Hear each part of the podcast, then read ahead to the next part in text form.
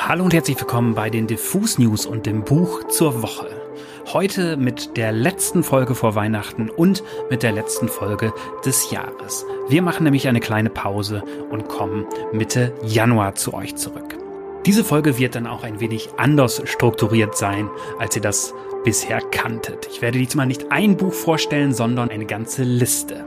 Denn ihr wisst ja, wie das ist, ihr kennt das Spiel, das Jahr geht zu Ende. Musikmagazine oder Kulturmagazine wie Diffus machen zu allen möglichen Kapiteln Listen. Die besten Acts national, die besten Acts international und so weiter und so fort. Und da sagte Chef Torben natürlich auch, hey, was ist denn eigentlich an der Buchfront los? Mach doch eine Liste mit den zehn besten Musikbüchern des Jahres. Und tja, gesagt, getan. Und bevor ich das Ding aufschreibe, dachte ich mir, als letzte Folge des Jahres passt das doch ganz gut. Und deshalb werde ich jetzt relativ free-flowing und nicht ganz so geskriptet, wie ich das sonst gerne mache, durch zehn Musikbücher stromern, die mir in diesem Jahr begegnet sind und die mir wirklich sehr gut gefallen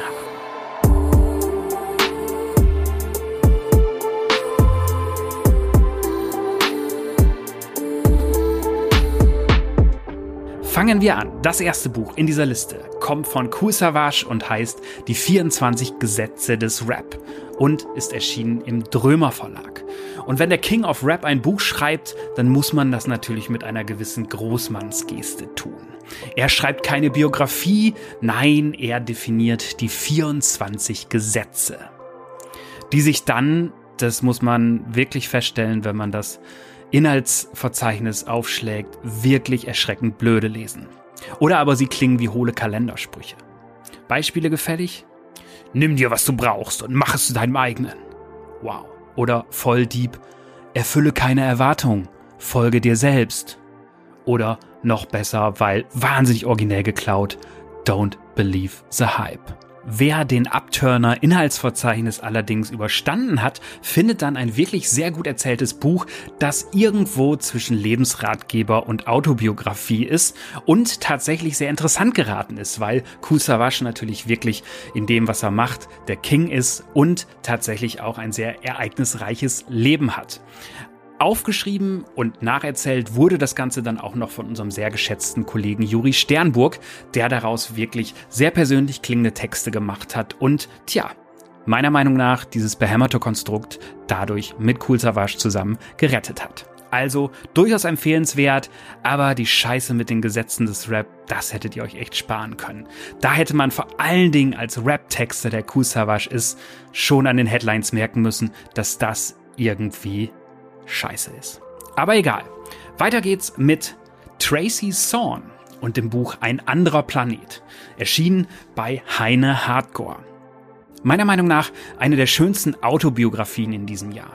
Tracy Thorn kennt man vielleicht als Solokünstlerin und Songwriterin oder aber auch als eine Hälfte des Duos Everything But the Girl. In ein anderer Planet erzählt sie aber nicht ihr ganzes Leben, sondern reist zurück an die Orte ihrer Kindheit und Jugend. In einem eher tristen Vorort von London. Sie schaut auf ihre Tagebucheinträge von damals zurück und zeichnet nach, wie sie erst zu einer rebellischen Teenagerin und nach und nach zu einer selbstbewussten Künstlerin wurde. Keine neue Geschichte, klar, aber in einer wundervollen, ironischen, melancholischen Sprache erzählt und genau deshalb sehr besonders. Schon der erste Satz hat mich damals sofort gepackt, weil er irgendwie dieses Gefühl sehr gut trifft, das man selber hat, wenn man zum Beispiel die Eltern im Heimatdorf besucht und mit dem Zug im Bahnhof einfährt. Da schreibt sie nämlich, ich sitze im Zug auf der Fahrt in meine Kindheit, als würde sie noch existieren, so greifbar und erreichbar wie der Ort, den ich einst verlassen habe. Super Buch, Coming of Age aus Sicht einer spannenden Künstlerin, muss man meiner Meinung nach gelesen haben. Weiter geht's mit einem Sachbuch aus dem Ventilverlag, der hier noch ein paar Mal mehr erwähnt werden wird.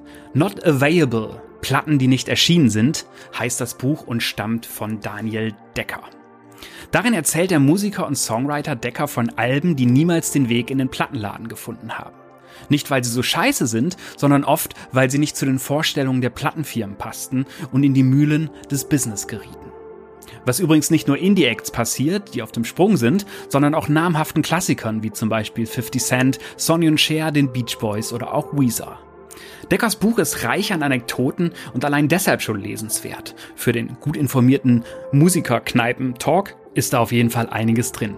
Was das Buch allerdings noch ein bisschen spannender macht, ist die quasi ständig mitlaufende Kapitalismus- und Musikindustriekritik, die immer wieder zeigt, an aktuellen und an älteren Beispielen, dass die großen Labels nicht immer das Beste für die Kunst wollen. Kommen wir nun zu einem Buch, das bisher leider nur auf Englisch erschienen ist. Zwei englische Bücher habe ich hier reingemogelt, verbunden mit der strengen Bitte an zuhörende Verlage, diese doch bitte zu übersetzen. Den Anfang macht Questlove mit Music is History, erschienen bei Abrams and Chronicle Books. Questlove ist ja seines Zeichens Drummer bei The Roots und seit Jahren ein gerne in Musikdokus rumsitzender Top-Checker, was die Musikgeschichte angeht. Manchmal macht er diese Dokus einfach auch selbst. Er war zum Beispiel Produzent des großartigen Films Summer of Soul über das sogenannte schwarze Woodstock. Falls ihr den noch nicht kennt, checkt ihn mal bei Disney Plus aus. In seinem Buch Music is History erzählt Questlove nun die Musikgeschichte ab seinem Geburtsjahr 1971. Und der tut das natürlich mit einem sehr persönlichen Blick und in Texten, in denen er seine Sozialisation mit der Musikgeschichte und mit besonderen Songs zusammenbringt das liest sich wie ein guter Roots-Song klingt. Und das ist für ein Buch ja ein Top-Kompliment, würde ich sagen. Weiter geht's oder beziehungsweise zurück geht's nochmal zum Ventilverlag und zu einem Buch, das den seltsamen Titel trägt, Die M-Dokumente. Das ist kein Verschwörungstext über irgendwelche Geheimdienstdokumente, sondern die Geschichte von gleich drei stilprägenden Bands der 80er.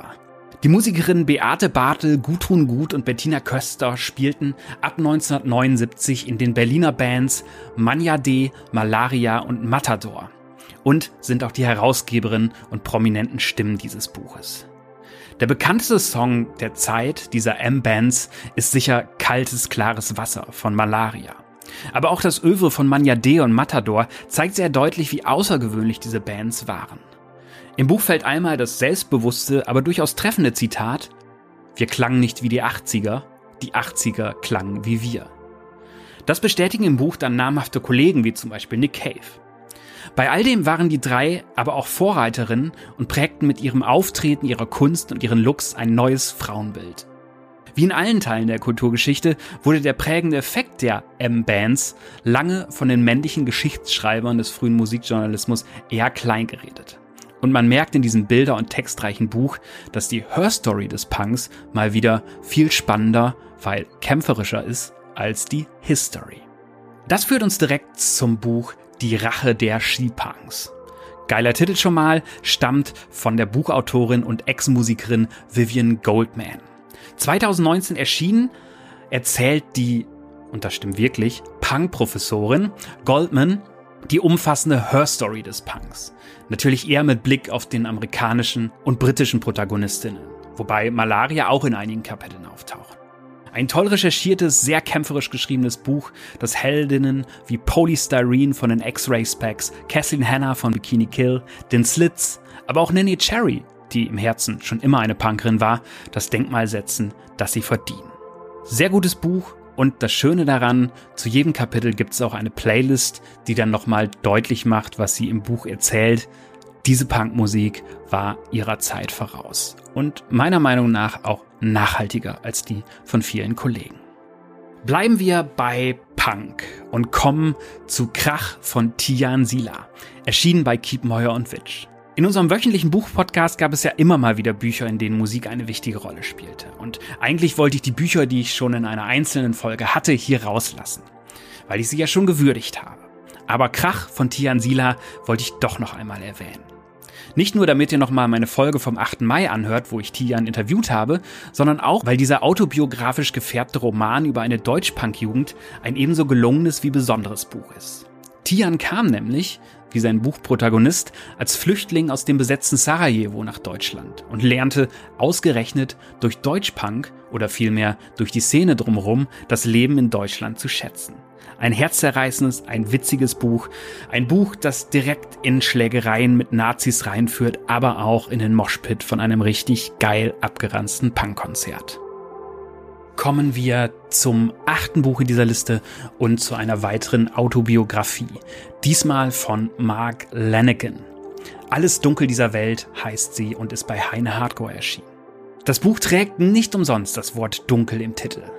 Mark Lanigan kennt man als Solosänger, als Duettpartner von Isabel Campbell, aber auch als großen Hoffnungsträger der frühen Grunge-Ära, die er mit seiner Band The Screaming Trees und als Teil des All-Star-Projektes Mad Season maßgeblich prägte. In Alles Dunkel dieser Welt erzählt Lanigan schonungslos und eindringlich von dieser Zeit, aber auch und vor allem von seiner Drogensucht, dem vermeintlichen Rock'n'Roll-Leben, den persönlichen Abgründen seiner Biografie und den zahlreichen Weggefährten wie Kurt Cobain, Pearl Jam oder die Queens of the Stone Age. Glamourös ist in dieser Geschichte wenig. Aber gerade deshalb sollte man dieses Buch unbedingt gelesen haben, wenn man auch nur eine Nirvana, Pearl Jam oder Foo Fighters Platte sein eigen nennt. Man hat Grunge ja später nach diesem ganzen Nirvana-Hype und nach diesen ganzen Grunge-Zerstörern wie Creed und wie diese ganzen späteren Kackbands aller hießen, immer so ein bisschen vorgeworfen, dass es nur Pathos und Pose war. Aber wenn man Lanigans Erzählung dieser Zeit jetzt hört, dann weiß man, dass es eben mitnichten so ist und dass die Acts, die die wirklich eindringlichen Grunge-Klassiker geschrieben haben, wirklich teilweise sehr abgründige Dinge gelebt, gesehen und später besungen haben. Ihr habt's fast geschafft, wir sind schon beim neunten Buch dieser Liste und zwar bei einem weiteren, das bisher nur auf Englisch vorliegt. Es trägt den schönen Titel A Little Devil in America, Notes in Praise of Black Performance und ist erschienen im Random House Verlag. Es ist noch ein englisches Buch, das bitte, bitte übersetzt gehört. Vor allem, wenn die Kulturwelt die Sache mit den Black Lives Matter Erkenntnissen des letzten Jahres wirklich so ernst nimmt, wie sie behauptet. Aber worum geht es? Der Dichter, Essayist und Kulturkritiker Hanif Abdurakib erzählt in A Little Devil in America sozusagen eine amerikanische Kulturgeschichte prägender schwarzer Performances, die nicht zwangsläufig Konzerte sein müssen. Der Titel geht zum Beispiel zurück auf ein Zitat von Josephine Baker aus einer Rede vom March of Washington im Jahr 1963. Abdurakib erzählt dabei in einer Sprache, die beinahe klingt wie ein monumentaler Rap. Mal geht er journalistisch vor, sehr oft arbeitet er aber mit geradezu rhythmischen Sätzen, die sehr deutlich machen, dass er sein Dichterhandwerk ebenso beherrscht wie sein kulturjournalistisches. Als ich das Buch gelesen habe, gab es so ein, zwei Kapitel, wo ich wirklich dachte, das hat jetzt so einen Flow, das könnte ich mir richtig, richtig gut mit, ja, vielleicht sogar Musik der Roots im Hintergrund auf Albenlänge vorstellen. Also, checkt das aus. Wenn ihr euch sicher fühlt, dass ihr ein englischsprachiges Buch lesen könnt, dann greift zu A Little Devil in America. Und jetzt zum großen Finale. Eine weitere Autobiografie, sort of, und zwar eine meiner liebsten Musikerinnen. Michelle Zauner, die unter dem Namen Japanese Breakfast Musik macht und gerade das tolle Album Jubilee veröffentlicht hat, erzählt in Tränen im Asiamarkt aus ihrem Leben. Oder vielmehr, sie erzählt vom Leben mit ihrer aus Südkorea stammenden Mutter, die vor einigen Jahren nach langem Kampf an Krebs verstarb. Der Titel nimmt Bezug auf Michelles Erkenntnis, dass sie in asiatischen Age-Marts in Amerika immer den Tränen nahe ist, wenn sie die Produkte aus Südkorea vor sich hat. Denn das gemeinsame Essen koreanischer Gerichte war die verlässlichste Brücke in einer Mutter-Tochter-Beziehung, die lange Zeit alles andere als unproblematisch war.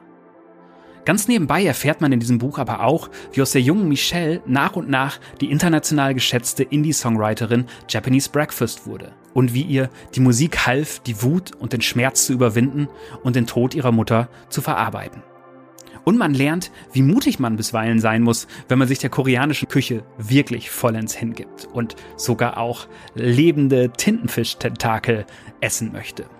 Das Buch, das im Original etwas schöner Crying in H-Mart heißt, wurde kürzlich im Ulstein Verlag auf Deutsch veröffentlicht.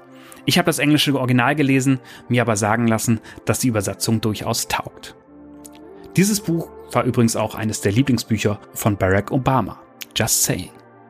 Und damit habt ihr es geschafft. Das waren unsere zehn besten Musikbücher des Jahres 2021, die ihr natürlich in den Show Notes nochmal alle aufgelistet findet. Ja, und das war auch das erste Jahr mit unserem Podcast Diffus News, das Buch zur Woche von und mit Daniel Koch. Ich hoffe, ihr hattet in diesem Jahr ein wenig Spaß damit oder zumindest so viel Spaß wie ich und habt vielleicht das ein oder andere Lieblingsbuch für euch gefunden. Wir machen jetzt ein bisschen Pause oder ich mache jetzt ein bisschen Pause mit dem Podcast und dann geht es wie gesagt Mitte Januar weiter. Das waren also die Diffus News mit dem Buch zur Woche, mit der Sondersendung zu den zehn besten Musikbüchern des Jahres. Ich wünsche euch ein frohes Weihnachtsfest, eine schöne Zeit zwischen den Jahren und ich hoffe, wir hören uns im nächsten Jahr gesund und hoffentlich mit einem Ende dieser Pandemie-Scheiße in Sicht wieder. Das war's für heute. Ich bin raus. Ciao und bis zum nächsten Buch.